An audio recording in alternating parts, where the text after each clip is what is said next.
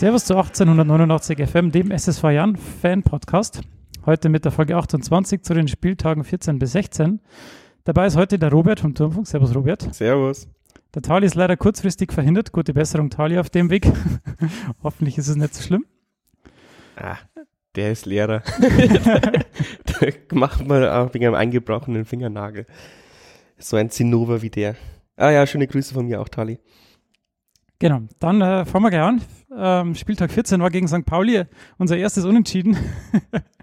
der, Coach, der Coach hat auf Stabilität in der äh, Startelf gesetzt und keine Änderungen vorgenommen. Das heißt, er hat wahrscheinlich jetzt eine, so eine, eine Elf gefunden, die ihm ganz gut zusagt und die Erfolge geben ihm ja recht. Ja, wenn ich kurz das Spiel zusammenfassen darf, der Grüttner und Adamian haben mit dem Doppelpack fürs 2 zu 0 gesorgt. Da habe ich mir schon gedacht, ja, das läuft ja super. Wenn wir jetzt das 2 zu 0 bis zur Halbzeit halten, läuft ja wäre super. Dann aber gab es natürlich kurz vor der Pause den äh, Doppelschlag zum 2 zu 2 und zumindest das 2 zu 2 war klar abseits. Wahrscheinlich sogar das 2 zu 1, äh, wenn man es genau nimmt. Ähm, wir haben also unser erstes Unentschieden ähm, erreicht. Positiv oder negativ? Was würdest du sagen? Im Nachgang eigentlich negativ, weil die Serie wenn man es jetzt halt, äh, weiter betrachtet, äh, eigentlich da nicht äh, unterbrochen werden hätte müssen mit dem Unentschieden. Aber nach de, bei dem 2-2, da ist in dieser, also als wir 2-0 geführt haben, hat Pauli sich ja komplett aufgegeben. Also die waren eigentlich mausetot und dann bringen wir sie mit einem 2-1 wieder ins, ins Spiel.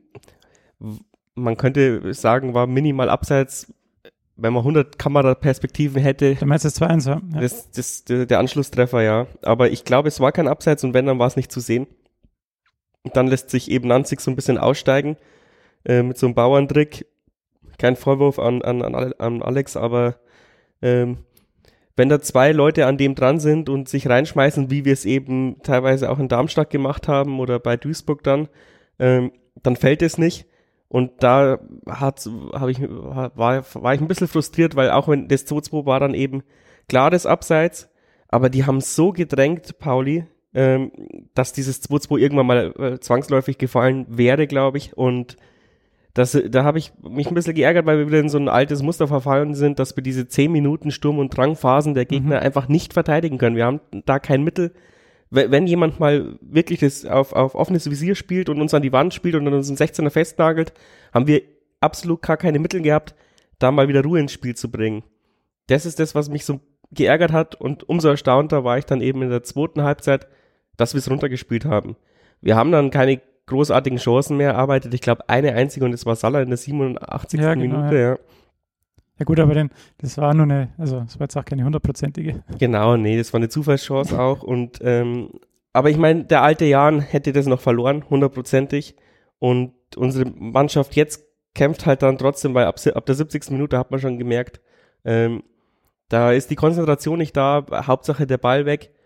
Aber wir haben es perfekt dann zu Ende verteidigt und haben uns dann noch das Unentschieden gerettet, was vermutlich auch dazu geführt hat, dass wir dann diese Serie weiter äh, gemacht hätten. Hätten wir da unglücklich in der als 91. Minute oder ich weiß gar nicht, wann er allein vom Tor stand, das könnte so in der 75. oder so gewesen ja, sein. Ja, ungefähr.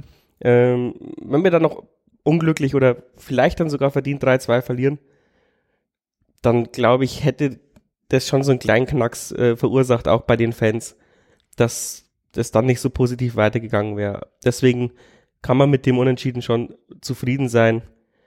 Ja, vor allem, weil wir ja da in, im Norden, St. Pauli, Kiel, ja. haben wir nie irgendwie gute Erfahrungen gemacht und jetzt da mal einen Punkt mitzunehmen, ist eigentlich schon, schon, kann man eigentlich schon als Erfolg verbuchen. Also wenn man vorher gesagt hätte, ihr nimmst da einen Punkt mit, dann hätte man wahrscheinlich Mehr ähm, als nur unterschrieben, ja. Hätte man das unterschrieben, nach dem Spielverlauf muss man natürlich sagen, ja gut. Genau. Ein bisschen Pech, wir haben ja vier Punkte gefordert hier nach dem letzten Podcast. Stimmt, stimmt. Von dem her hat man da mit dem eins, also mit dem einen Punkt schon mal ganz gut, gut gestartet. Genau.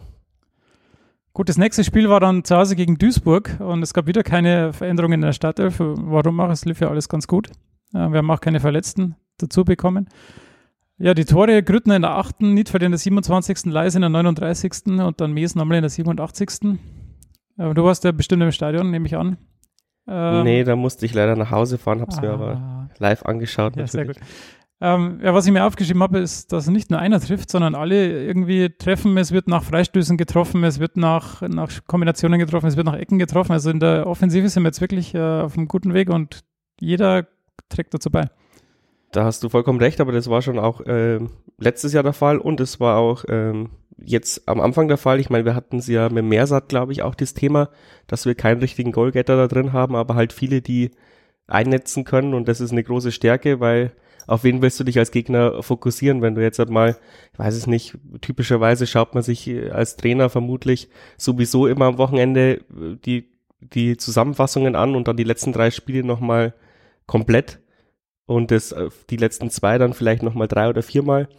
Und wen willst du dann bei uns sagen, okay, den musst du unbedingt äh, doppeln oder den, wenn ich den aus dem Spiel nehme, dann, dann kann die Mannschaft nichts.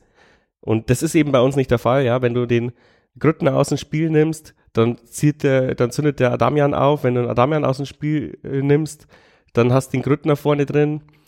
Ähm, und der Niedfeld spielt zum Beispiel aber auch immer unauffällig. Ähm, aber wenn du den mal Platz lässt, dann netzt er dir auch sofort ein ein. Und deswegen hast du als Trainer eben das große Problem, was halt andere Vereine ähm, teilweise nur auf einen Spieler oder auf zwei Spieler aufgebaut sind. Ähm, ich bin immer der, nicht der Namengenie, aber bei Darmstadt äh, waren es auch, wenn du ein, zwei Spieler da aus dem, aus dem Ding nimmst. Ich, ich nehme mal einen Altintop, den haben, sind wir ständig auf die Füße gestanden. Der war total angepisst, hat dann nichts mehr gemacht. Und ja, solche Spiele gibt es in vielen Vereinen. Und das ist unsere große Stärke, dass wir eben nicht auf einen Spieler zugeschnitten sind. Deswegen haben wir letztes Jahr auch diese verletzten Miserie mit acht äh, verletzten Spielern so gut überstanden. Das möchte ich dieses Jahr zwar nicht mehr haben, aber ich glaube auch, wenn wir jetzt halt mal eine verletzten Miserie schaffen, ist es nicht so ein großes Problem wie für andere Mannschaften bei uns. Das ist wohl wahr. Ja, ich glaube, das Duisburg-Spiel war dann äh, ähm, da können wir dann später nochmal drauf eingehen. Da ähm, habe ich noch ein paar Anmerkungen dazu. Aber dann kam er wieder auswärts in Darmstadt. Äh, du hast es kommentiert, es war äh, Schneegestöber und wir konnten das äh, Spiel glücklich, also das heißt glücklich, aber ähm, durch einen Freistoß von Marvin Knoll und dann macht der Grüttner das 1 zu 0. Ja, irgendwie ist es limitiert aussagekräftig, das Spiel, weil ich meine, wie, wie, wie fandest du die, die Verhältnisse, die ähm, der Lilien-Podcaster, die fanden das eher, also ich habe den gestern gehört, die fanden das eher irregulär. Ja, die, irregulär. Ey. Können wirklich froh sein, dass sie nicht eine, eine Riesenstrafe von der DFL aufgebrummt bekommen. Ich meine, die haben das ja provoziert, dass, dass dieses Spiel abgebrochen wird, glaube ich. Also ich weiß es nicht, ja. Ich glaube, die haben schon gedacht, dass die mit diesen Platzverhältnissen besser zurechtkommen als wir. Und ähm, ja, wenn Schnee angesagt ist und ich äh, 30 Minuten vor Anpfiff meine Rasenheizung anmache und keinen einzigen zum Schieben dahin schirk auf den Rasen, dann brauche ich mich nicht wundern, wenn solche Verhältnisse entstehen. Und deswegen habe ich da absolut kein Mitleid und bin sogar ein bisschen schadenfroh, dass wir da gewonnen haben, weil äh, schau dir die Verletzung vom Adamian an, ähm, die jetzt ja eigentlich keine ist. Der steigt jetzt, glaube ich, heute wieder ins Training ein. Spätestens aber morgen, soweit ich weiß. Ähm, der der ist da ausgerutscht oder, oder, oder wenn es da hinfällst, verletzt dich halt einfach und ja, das wird halt damit provoziert, weil sie irgendwie 5000 Euro sparen wollen. Ähm, ja, das sind sie selber schuld und das wird ihnen vielleicht nicht nochmal passieren, so, so, so eine Geschichte. Wie hast du das Spiel im Allgemeinen gesehen? Ich fand's saugeil. Ich hab's liebend gern kommentiert. Ich glaube, es war auch mit das schönste Spiel, das ich diese Saison irgendwie kommentiert habe. Ich weiß nicht, vielleicht liegt's am Feeling oder so, aber ich finde, wir haben sehr, sehr gut kombiniert dafür, dass der, Pla der Platz so kacke war. Und wir haben den Gegner einfach eigentlich unter Kontrolle gehabt. Ich hatte nie das Gefühl, dass wir das verlieren könnten. Ähm, und das hatte ich jetzt schon lange nicht mehr beim Kommentieren. Deswegen habe ich es relativ entspannt kommentiert. Hab mich aber zweimal tierisch aufgeregt über den Schiedsrichter. da muss ich halt, also, da muss man natürlich live auch ein bisschen ähm, Kontenance wahren, weil ich erinnere nur, Norbert Dickel hat, glaube ich, mal 15.000 Euro Strafe gezahlt wegen Schiedsrichterbeleidigung. das wird mich in den Ruin treiben. um äh, welche Szenen ging's da? Ja, also, oder was, oder was? Also den Elfmeter darfst du aus meiner Sicht niemals zurückpfeifen. Ähm, Leis schiebt aber er wird von hinten ja auch in seinen Gegenspieler reingedrückt und da ist der Schiri halt einfach drauf reingefallen. Ich habe ungefähr 15 Sekunden gejubelt, habe gar nicht geschaut, dass das abgepfiffen ist. Alle haben mich dann irgendwann mal blöd angeguckt, dass ich immer noch jubel. Dann sehe ich, oh, es geht mit Abstoß weiter, konnte es mir nicht erklären und in der Halbzeit habe ich halt dann mal kurz äh, auf die Fernsehbilder geguckt und habe schon gesehen, dass er das schiebt, aber da musst alles abpfeifen in dem 16er. Und wie gesagt, er wird ja auch geschoben. Wenn es jetzt nur der Leis gewesen wäre, der geschoben hätte, hätte ich gesagt, ja gut, pfeif's ab, ist in Ordnung. Aber der Leis wird selber in den Gegenspieler reingeschoben. Und der war ja auch nicht irgendwie involviert. Der hätte es auch so nicht verteidigen können, diesen, diesen Eckball. Unnötig schwer gemacht. Und, aber was die absolut größte Frechheit war, war halt äh, dieser, dieses Foul, das kein Foul war, und dann den Vorteil nicht, äh, den Vorteil nicht laufen lassen, um dann den Kamun Wacker gelb zu geben, um seinen eigenen Fehler nicht einzugestehen, dass ich, dass ich da Kacke gebaut habe mit dem, äh, mit dem Foul. Also, das ist, äh, das ist schon harter Tobak, wenn dir das als Schiri passiert. Soweit ich das äh, vernommen habe, hat er sich auch bei Bayer Lords entschuldigt, dass, dass äh, das passiert ist. Das ist ihm dann, glaube ich, relativ schnell klar geworden, dass er da echt Bockmist gebaut hat ist auch nur ein Mensch und ähm, die Devise beim Jan ist ja, hat man ja bei Pauli gehört, äh, nicht mit Schiedsrichterentscheidungen hadern, kann man eh nicht beeinflussen. Und das haben sie wirklich gut gemacht. Aber wir haben es uns unnötig schwer gemacht, weil du führst nur 1 zu 0. Das ist in Anführungsstrichen nur durch einen Freistoß äh, passiert. Und wir hatten aber Chancen auch wieder für den 4-0. Also so gut wie in Duisburg die Chancenverwertung war, so schlecht war sie gegen Darmstadt. Ich erinnere, die, in der zweiten Minute stehst du, steht Grüttner allein vom Torhüter. Als Stürmer ja. Reflex schießt er natürlich drauf, aber er muss halt eigentlich in seinem Augenwinkel sehen, dass da sein Verteidiger ist. Wenn er den rüberspitzelt, äh, steht da, glaube ich, ähm, Stolze oder, oder Niedfeld frei. Und dann wäre das ein Tor gewesen und dann, dann hättest du, hättest du einfach 90 Minuten viel leichter getan. War aber dann jetzt auch eine gute Trainingseinheit. Ich denke, im tiefen Schnee hat es gut für die Wadenmuskeln gemacht.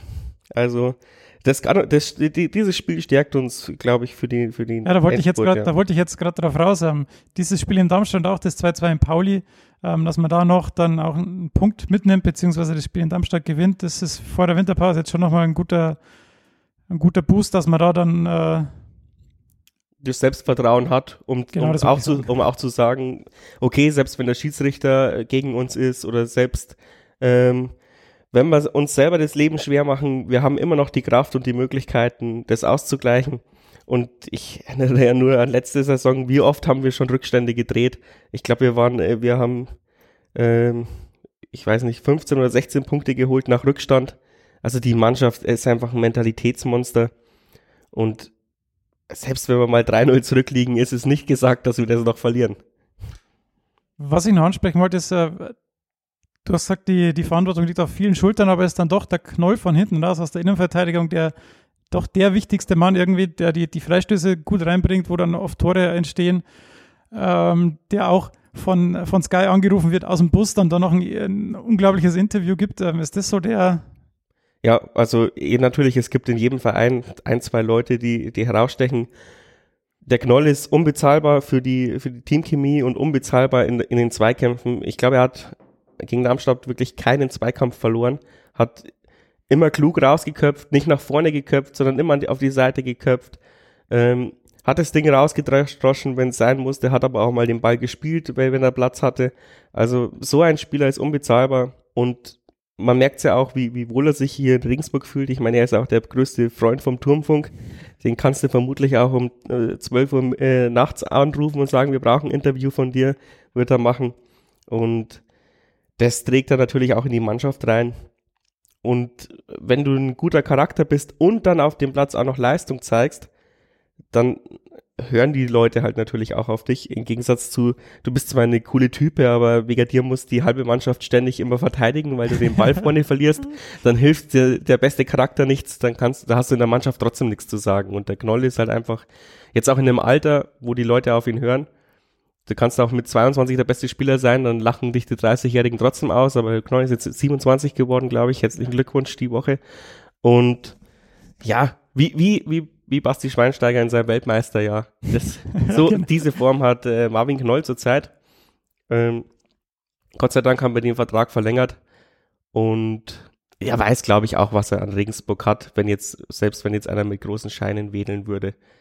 Und ja, wollen wir nicht zu weit vorausblicken. Die, der, der Knolli ist, glaube ich, nicht einer, der sich vom Beratern blenden lässt. lässt. Ja, Wenn aber natürlich einer kommt und sagt, hier kriegst zweieinhalb Millionen, dann wird er wahrscheinlich auch gehen. wahrscheinlich. ich habe letztes Mal in der Folge schon mit unserem Co-Trainer habe ich schon äh, versucht, irgendwie na, nochmal darauf hinzu, also, oder auf die Offensive zu, zu, zu sprechen zu kommen, weil wir in den ersten äh, elf Spielen fast keine Tore geschossen haben oder nur elf Tore und jetzt in den letzten fünf Spielen haben wir es geschafft, 13 Tore zu schießen. Ähm, was, was, denkst du, ist da der, der Grund dazu, dass der Grund dafür, dass es jetzt so gut läuft? Ich meine, die Spiele da Sandhausen, Union, Aue, das war ja alles irgendwie auch nicht so, so geil. Wie, wie, wie hat man da den Turnaround geschafft? Also, ich glaube, der Turnaround, jetzt habe ich heute auch drüber nachgedacht, äh, war tatsächlich, dass die richtigen Gegner zur richtigen Zeit gekommen sind. Also vorher mit Kaiserslautern und Fürth, die waren zwar jetzt nicht einfach zu knacken, aber es, wir hatten die bessere Konzentration. Die anderen sind eigentlich mit relativ ähm, arroganten Einstellungen in die Spiele gegen Jahren gegangen. Äh, wenn wir gegen ein Jahr nicht gewinnen, dann gewinnen wir gegen gar keinen mehr, so ungefähr. Ja, ist ja dann auch eingetreten. und ähm, genau, und da und dass wir gute Jungs haben, das haben wir ja schon am Anfang der, Pod, äh, der, der, ja, der Saison im Podcast gesagt. Und das hat uns keiner geglaubt. Und wir nach den ersten Niederlagen, und wir haben ja gesehen, gegen wen wir verloren haben, das waren ja immer die ersten sieben in der Tabelle, kamen aber dann schon Stimmen, oh, der Bayer Lorzer kann die, die Mannschaft nicht erreichen und nicht entwickeln. Der Damian ist ein Regionalliga-Kicker. Und aber ja, wir waren die ganze Zeit der Meinung und Gott sei Dank hat sich's bewahrheitet, sonst wären wir natürlich äh, auch obsolet in einem Format.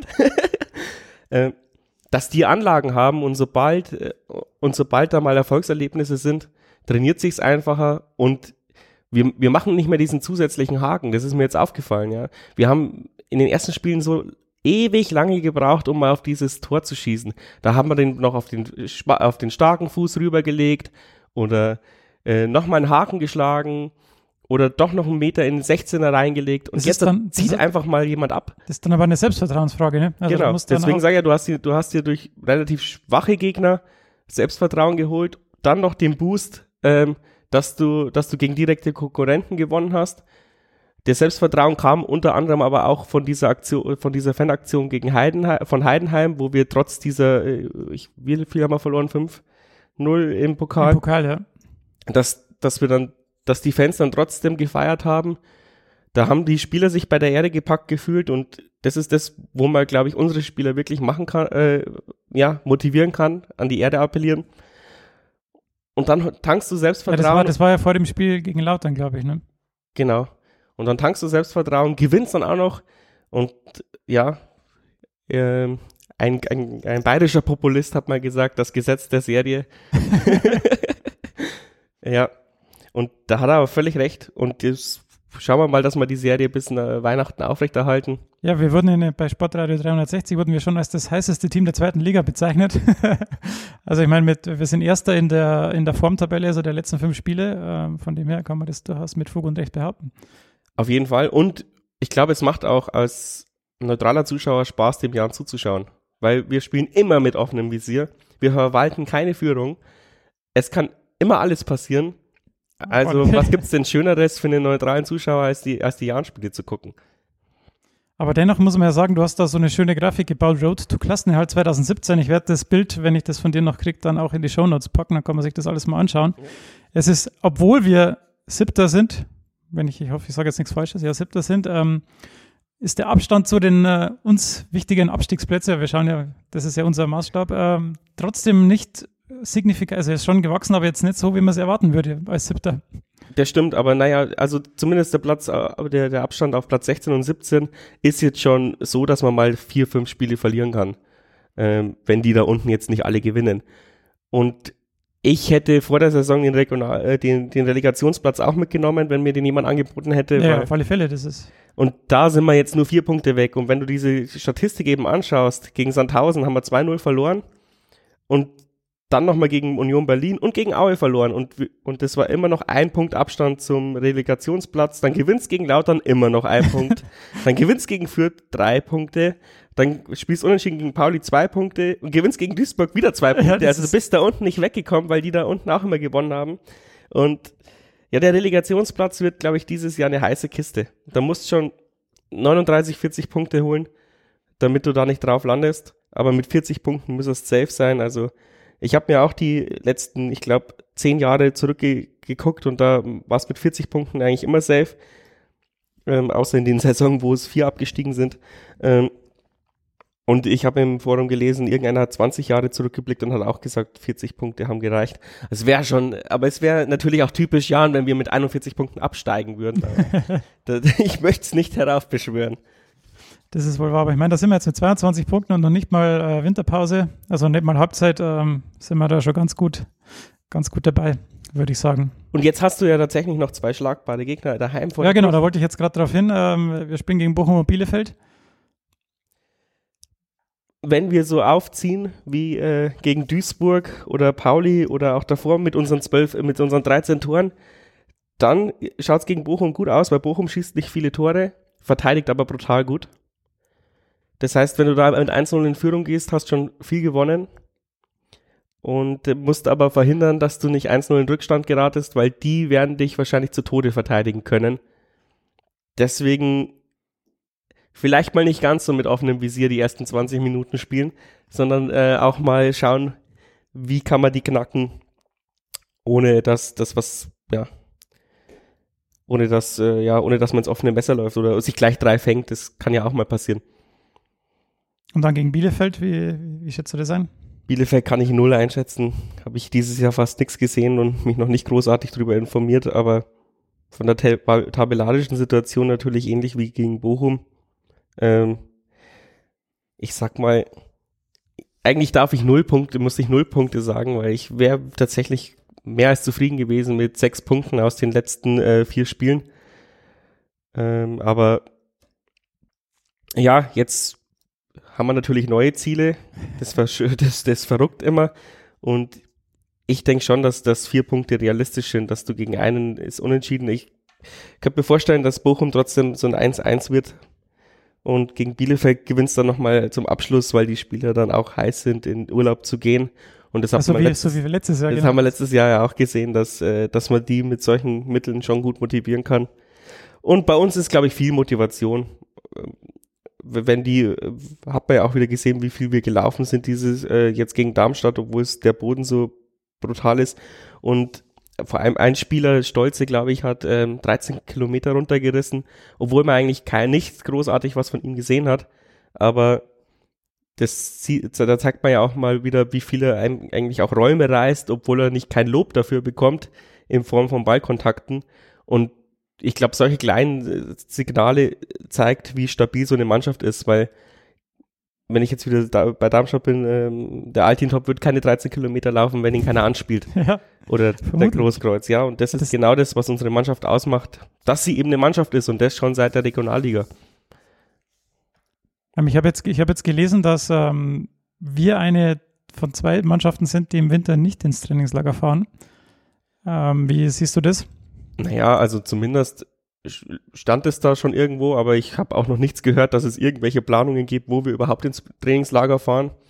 Ähm, wir werden, denke ich, schon irgendwo hinfahren, aber halt nicht in die Türkei fliegen oder. Ja, nach Bad Göcking.